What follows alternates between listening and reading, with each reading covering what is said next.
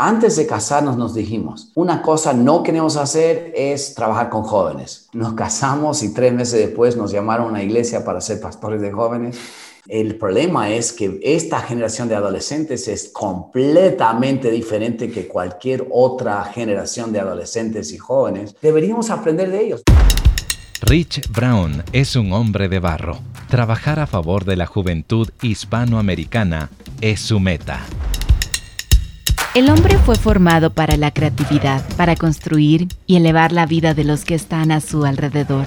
Siendo tan humanos, son una extraordinaria creación en las manos del alfarero. Hombre de Barro, con John Varela. Quiero dar la bienvenida a Rick Brown. Qué gusto poder encontrarme contigo. Tú estás lejos de donde yo estoy, pero te doy la bienvenida, Rick. ¿Qué tal? Muchas gracias. Eh, está, eh, eh, es cierto, estamos lejos en Costa Rica, pero estamos bien y al mismo tiempo extrañando nuestro Ecuador un montón. Qué bien. Ahora, te quiero felicitar a ti y a Elisa, tu esposa. ¿ah? Les vi en unos, unas publicaciones con camiseta de Argentina. Celebraron la Copa América. ¿ah? Sí, 28 años que sufrimos para ver una copa levantada de parte de Argentina y solo teníamos una hija de tres meses la última vez que Argentina ganó alguna copa, pudimos celebrar bastante. En medio de, un evento internacional deportivo, es obvio lo que voy a decir, pero reúne varias nacionalidades y en tu caso no es muy eh, separado de esto. Tú has estado por aquí, por allá desde pequeño. Eh, ¿Cómo ha sido esa experiencia? De estar en un lugar, de pronto papá y mamá deciden que se van a otro lado? ¿Cómo, ha sido en tu caso? Eh, buena pregunta. Eh, claro, yo tengo, yo nací en, Ecuador, mis padres son de Estados Unidos, mi esposa nació en Argentina, mis suegros son de Canadá y mis hijos son peruanos. Así que eh, tenemos cuatro hijos y un yerno y ahora un nieto y tenemos 22 pasaportes entre todos nosotros. ¿Y esto a qué se debe, Rick, el, moverte por diferentes lugares? Bueno, eh, mis padres eran misioneros 45 años en Ecuador y, mm. y, aprendí cómo es para una pareja dejar su país, su comida, su cultura y adoptar otra cultura, otro país y amar a la gente con todo el alma. Mis padres amaban mucho al Ecuador, mi papá sigue con vida y sigue amando al Ecuador.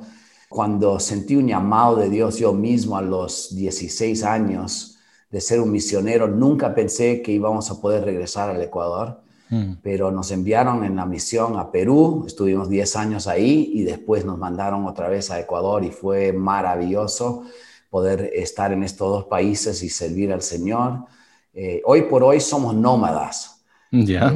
15 eh, años estuvimos en Ecuador, ya hemos servido 31 años eh, como pastores y líderes y en el matrimonio también. Y estamos yendo de un país a otro eh, en todas las Américas para alcanzar a los 300 millones de jóvenes de América Latina. Eso es nuestra pasión, nuestro llamado. Entonces, uno a tres meses viviendo en hogares de familias que conocemos y cada seis semanas, una semana sin gente una semana eh, a solas, escuchando al Espíritu Santo para ver dónde, dónde quiere enviarnos, para hacer capacitaciones con especialidad 625 o para alcanzar gente de evangelismo, animar a los misioneros y personal en cada país. Y Incalink también está ya en, en ocho países. Entonces estamos visitando a nuestra gente. Tenemos una visión de, de empezar y abrir 10 países más en 10 años. Increíble, todo lo que me cuentas es, se me viene a la cabeza como aquellos diplomáticos que tienen la oportunidad de ir por aquí, por allá representando un país, pero tú representas un reino que, que cambia vidas. Antes de llegar a ese punto, Rick, ¿cómo fue tu adolescencia? Porque uno puede pensar, bueno, un chico nace en un contexto cristiano, de padres misioneros, como que la vida fuera, entre comillas, perfecta para ese joven. Pero tu adolescencia, ¿cómo fue? Realmente tuve una adolescencia espectacular en comparación a muchos. Yo viví en un internado en Ecuador, mis padres eran los papás del internado, mm. ellos ayudaban a cuidar entre 20 y 30 jóvenes y niños de 6 años para 10, a 18 años, primer grado al último curso. Y tuve una familia muy grande entonces. Eh, solo tengo una hermana eh, de parte de mis padres, pero en el internado, a través de los 18 años que mis padres estuvieron ahí, ayudaron a criar 150 niños y hmm. jóvenes. Eh, y de los cuales 145 están caminando con el Señor hoy día. Qué hermoso. Entonces sí fue, fue una familia grande, hubo ocho hombres, niños en primer grado conmigo y nos graduamos seis de esos ocho juntos eh, y vivimos juntos, éramos mejores amigos, nos, peleábamos, nos queríamos, nos odiábamos, pero eh, tuve, tuve una linda crianza en ese sentido. Eh, cuando tenía 16 años, mis padres salieron del internado y tuvieron que ir a Estados Unidos para dar informes y regresamos al Ecuador para mi último año de colegio y ahí viví solo con mis padres a tres cuadras del colegio y caminaba y igual tenía esa relación. Entonces, realmente no tuve esa, esa rebeldía que muchos tienen. Tuve un, un amigo que era parte del internado cuando yo era más chiquito y él me vino a visitar, él tenía 24 años y vino a visitarme cuando yo tenía unos 13 años. Me llevó a pescar en el páramo y me, habló, me dijo, mira, vas a pasar por una etapa de, rebeldía, vas a odiar a tus padres, pero recuerde que realmente es una fase nada más. Ellos están haciendo lo mejor posible. Mm. No sé si por eso no, no pasé por esa rebeldía que muchos pasan, eh, pero al mismo tiempo tenía algunas cosas escondidas en mi crianza y en mi vida, pecados, que sí empezaron a crecer en mi vida. Y, salieron un poco más tarde cuando yo era adulto. Hombre de barro, con John Varela. ¿En qué etapa de tu vida dices, yo voy por los jóvenes, voy a trabajar y esto va a ser por el resto de mi vida? Realmente cuando Elisa y yo nos conocimos, nos conocimos en Ecuador, ella también estudió el último año, nos conocimos en el colegio, pero nos fuimos ocho de, Quito a Estados Unidos para estudiar en la, misma universidad. Eh, yo sabía que ella tenía un llamado misionero, pero eh, no sabíamos dónde todavía o qué hacer. Empezamos a salir el primer año de la universidad, ahí es donde finalmente vio la luz y empezó a salir conmigo. Yo, y después de graduarnos, cuatro años después nos casamos, pero antes de casarnos nos dijimos, una cosa no queremos hacer es trabajar con jóvenes. Podemos servir a adultos, tercera edad, niños, infantes, pero no jóvenes. Nos casamos y tres meses después nos llamaron a una iglesia para ser pastores de jóvenes en Carolina del Norte, en Estados Unidos y nos enamoramos del ministerio juvenil. Pero no mm. conocíamos en esa época muchos misioneros que tenían, que eran pastores de jóvenes. Conocíamos misioneros que hacían de todo, incluyendo el ministerio juvenil. Mis padres eran un, tiempo pastores de jóvenes en algunas iglesias en Ecuador, pero también hacían un montón de otras cosas. Entonces, eh, dejamos el ministerio juvenil en Estados Unidos cuatro años después para ir a Perú para ser misioneros y nos pidieron en Lima ser pastores de jóvenes. Entonces dijimos, excelente. También enseñamos en el seminario en Lima. Después fuimos ocho horas al norte de Lima, Trujillo. Dejamos el ministerio juvenil para ser verdaderos misioneros y otra vez en Trujillo nos pidieron ser pastores de jóvenes. Y poco a poco vimos que la mano de Dios estaba sobre los ministerios donde servíamos y, y vimos crecimiento. En Lima se creció de seis adolescentes a 70 en un Qué año. Bárbaro.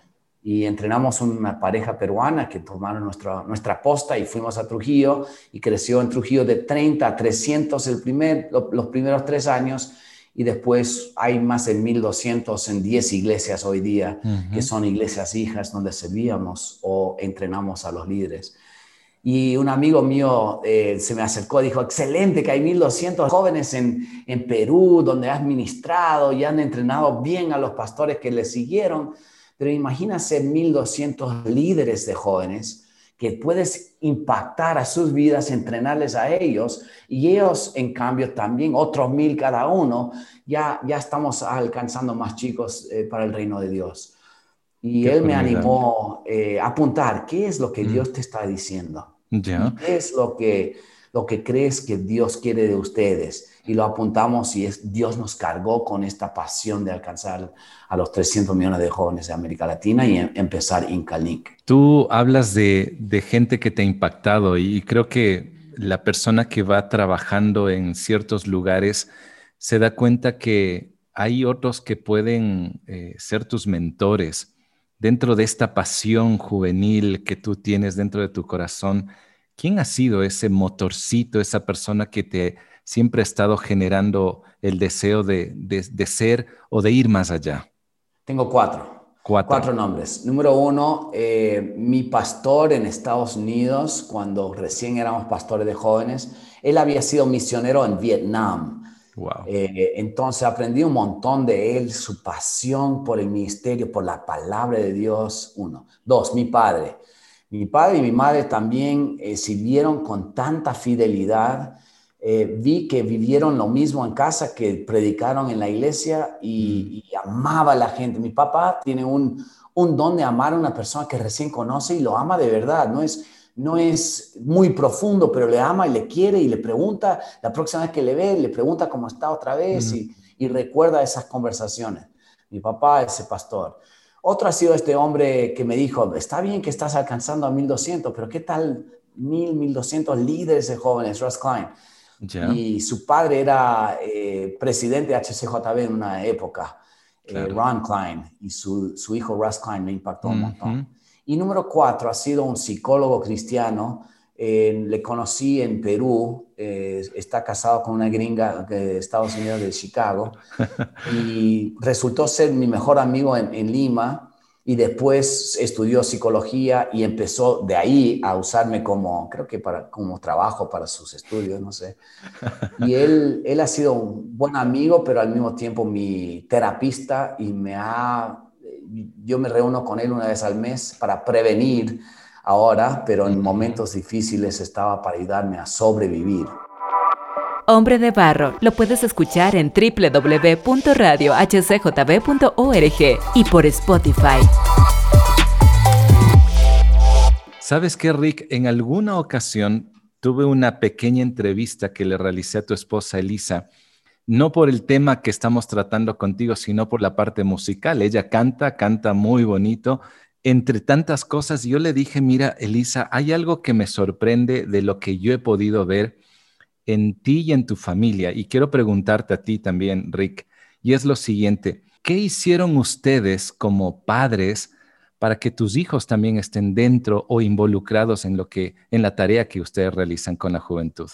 Realmente era para también haber dicho a mi esposa que me ha impactado quizás más que cualquier otra persona porque ella tiene una pasión para nuestros hijos y me contagió con esa pasión. Mm. Y ella me ha hecho crecer también en mi fe, en mi mente y no ser tan cerrado con como una iglesia, una denominación. Me ha abierto la mente para ser más como Cristo y no solamente tolerante, pero aceptación de la gente de cualquier tipo, color, tamaño.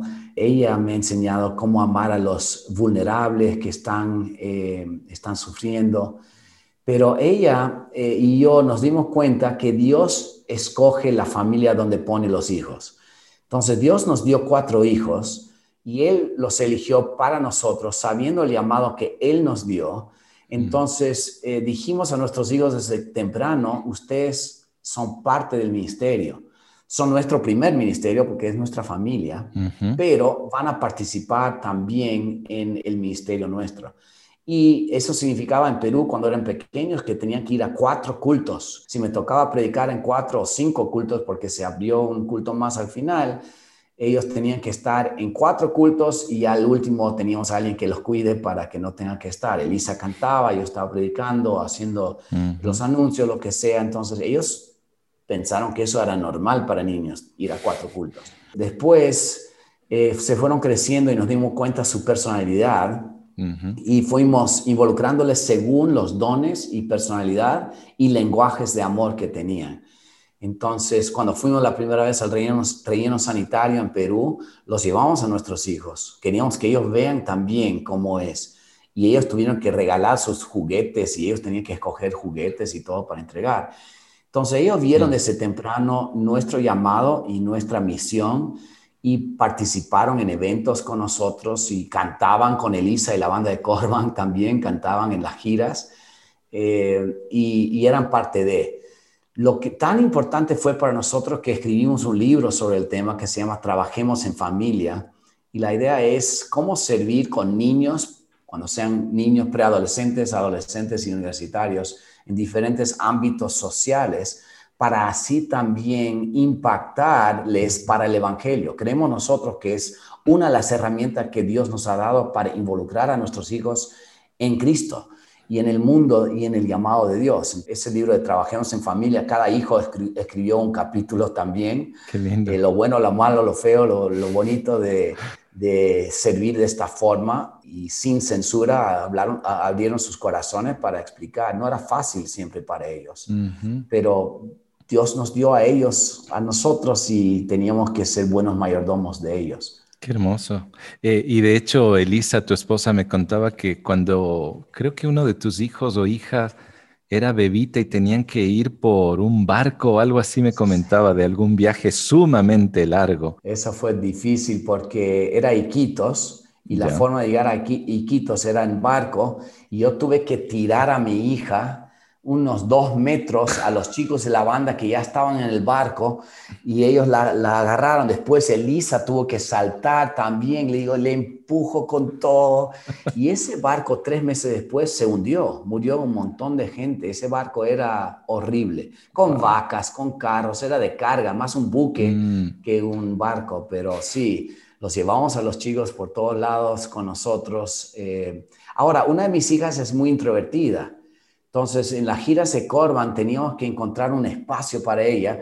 Y lo que hicimos era en el concierto, cuando estábamos todos en el concierto, ella se quedó adentro de la van y escuchaba música, miraba mm. sus shows de Netflix y eso le recargaba la batería para poder quedarnos en casa y responder las mismas preguntas esa noche de nuevo. Y tuvimos que adaptarnos nosotros también a ellos. Y cuando eran mayores ya les preguntamos, ¿quieres ir o no? Tú puedes decidir. Y dos hijas decidieron salir de la gira de Corban, eran 167 presentaciones en 167 días y se quedaron tres meses, o sea, de los seis meses, tres meses se quedaron con mi papá. Dijeron, ya, no aguantamos más, nos quedamos. Entonces también hay que, hay, hay que ver con los chicos cuándo pueden y cuándo no pueden ser flexibles. Y Rick, me parece fabuloso conocer un poco más vemos a un líder como tú o como otros que parecería que no ocurre nada dentro de sus familias, ¿no? Pero es bonito saber cómo se puede involucrar a los hijos para que otras familias también puedan reproducir lo mismo.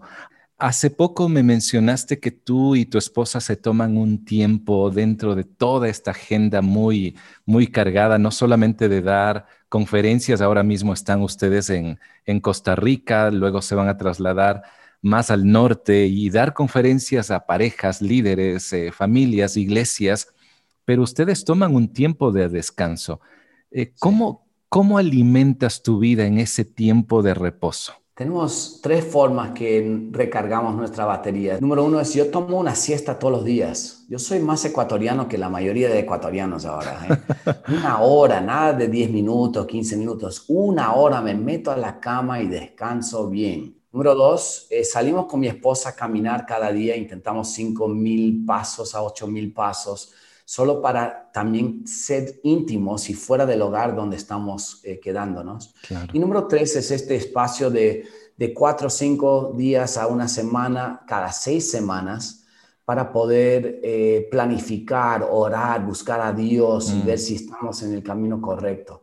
Entonces, esas tres cosas son claves para nosotros de poder recargar nuestras baterías. Como ministros del Evangelio muchas veces se inter, eh, se interdenomina ah, cosas que no queremos. Entonces, claro, mis hijos están con el ministerio y yo también, pero necesito yo también tener esos espacios donde es nuestra familia y punto, no hay ministerio, es nuestra pareja y punto, no hay nadie más involucrándose. También vemos el cuarto lugar, para añadir uno, eh, tenemos una iglesia que escuchamos cada, cada domingo. A pesar de que predicamos los domingos mucho, escuchamos una prédica de nuestra iglesia donde están mis hijos en Estados Unidos.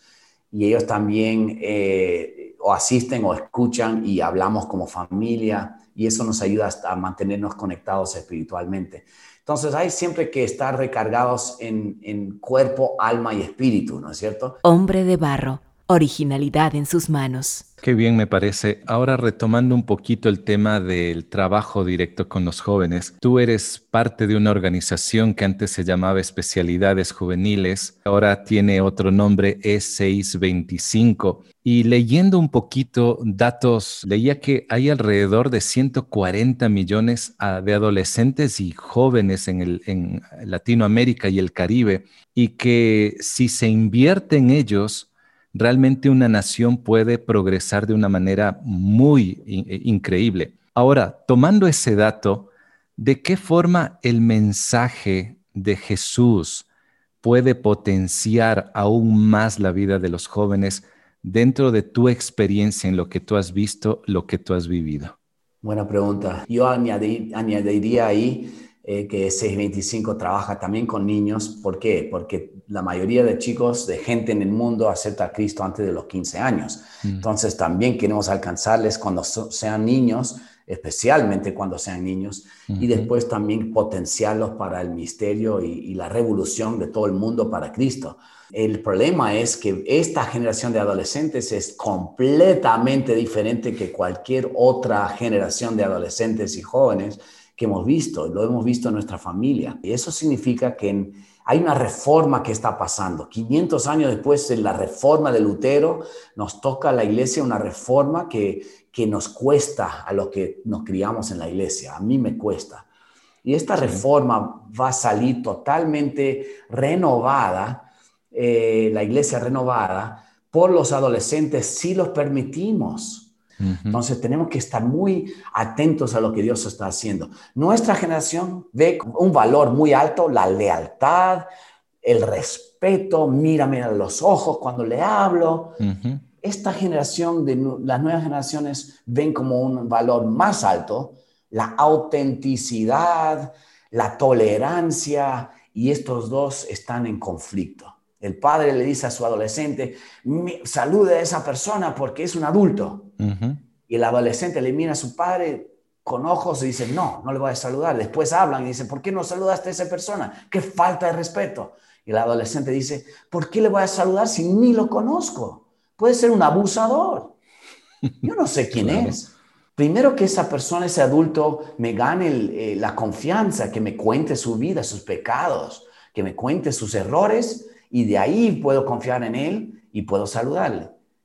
Entonces, ¿qué vamos a hacer con estas dos generaciones que están en conflicto?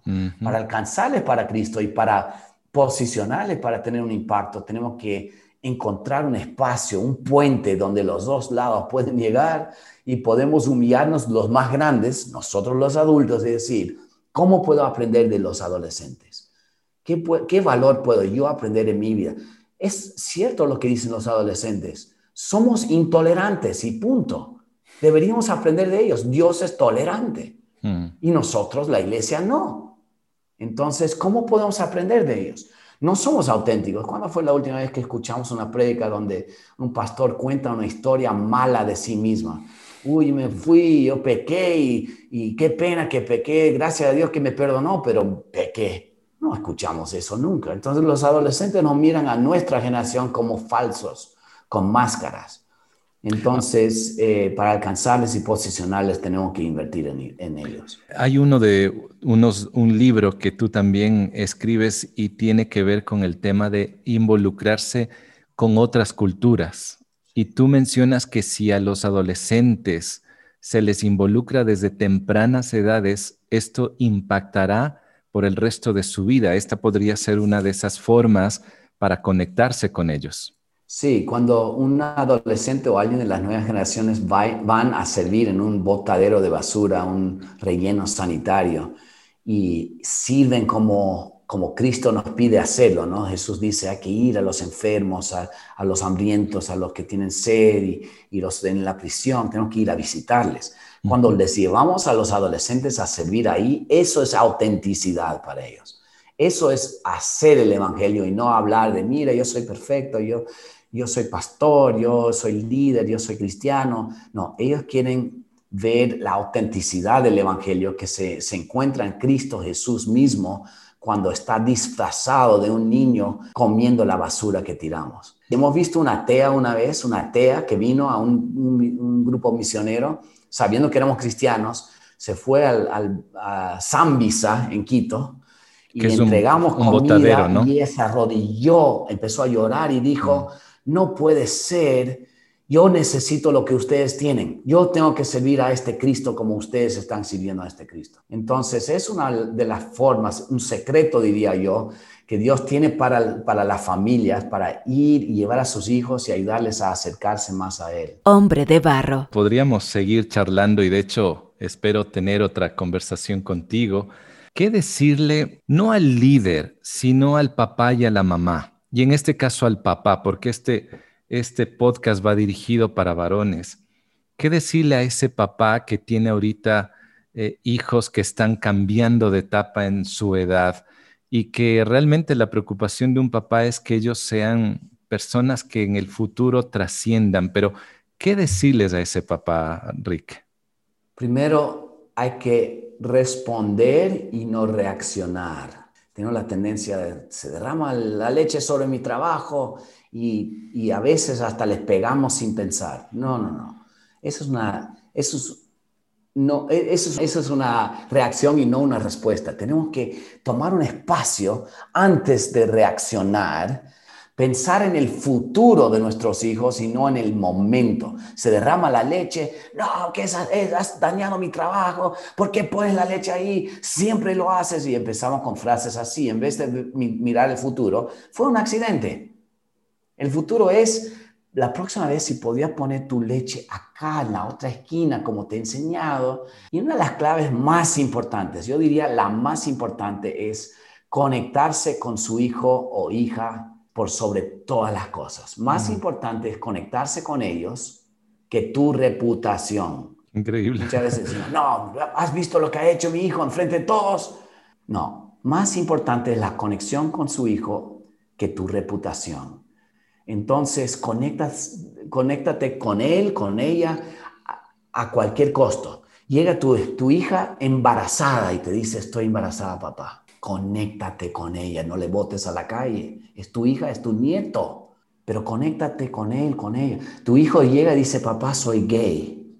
Conéctate con tu hijo. Nos hemos sido enseñados como padres, hasta cristianos, en votar a la gente de la casa. Jesús tiene sus brazos abiertos al, al, al hijo pródigo, no importa lo que haya hecho, siempre ahí esperando que regrese. Mm. Necesitamos conectarnos con nuestros hijos a cualquier costo. Cada día busca un tiempo de conectarse con sus hijos alrededor de la mesa. Tenemos que hacer preguntas más como, dame un alto y bajo de tu día, lo mejor y lo peor de tu día. O, ¿por qué? ¿Cómo te fue en el colegio? Bien. ¿Por qué? Uy, ya tiene que responder una oración más. Y no porque yo soy el papá, tú tienes que responder a lo que yo te digo. No, es conectarnos con ellos. Eso sería la clave que yo ofrezco para, para cada padre y lo digo a mí mismo. Y eso significa que como papá o, una persona adulta, en este caso un varón, tiene que también darse cuenta que tiene que conectarse primero y no necesariamente que el niño o el hijo se conecte conmigo, soy yo el que doy ese paso.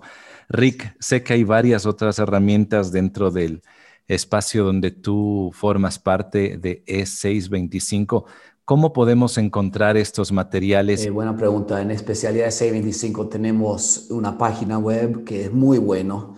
Es www.s25.com, o sea, la letra E con los números 625.com. Y con eso, con el premium, pueden bajar un montón de cosas gratis cada mes, incluyendo lecciones para la iglesia y se comparta esa contraseña con toda la iglesia pero también en cualquier, en Amazon, en Kindle, nuestros libros están digitales, eh, Trabajemos en Familias es digital y lo pueden bajar si tienen una cuenta de Amazon, pero también cualquier librería cristiana tiene todos los libros de 625. Hay muchos libros de apoyo, leamos, tenemos que aprender, tenemos que crecer como padres y, y es importantísimo capacitarnos más y leer mucho más. Muy bien, y si alguien quiere conversar contigo, eh, puede buscarnos en el Facebook o en Instagram. Estamos como Rich and Lisa. R-I-C-H-A-N-D-L-I-S-A. Rich and Lisa en el Instagram o en el Facebook eh, Rich Elisa Incalink. todas esas palabras nos encuentran a nosotros y se pueden conectar con nosotros. Rich, te agradezco mucho, ha sido una conversación muy amena. Te agradezco mucho por este diálogo. Muchas gracias por el tiempo y ánimo a todos los padres que, que recuerden que Dios tiene un propósito para su familia. Si quieres conocer más sobre el trabajo que realiza Rich Brown y ver sus materiales que él ha escrito, ingresa a la web e625.com. No cabe duda desarrollar el potencial que tienen los niños, adolescentes, los jóvenes, es una gran inversión para el futuro y tendrá mayor magnitud cuando les presentemos a Jesús como modelo de vida. Te quiero decir que estoy contento y también agradecido porque sigues y compartes este podcast. Si tienes sugerencias o simplemente quieres contactarme, búscame como John Varela en Facebook e Instagram. La próxima semana tendré a otro hombre de barro, quien nos contará sobre su deseo de ponerle fin a su vida y qué lo hizo cambiar de opinión. Hasta pronto. Hombre de barro con John Varela. Hombre de barro es una producción de HCJB.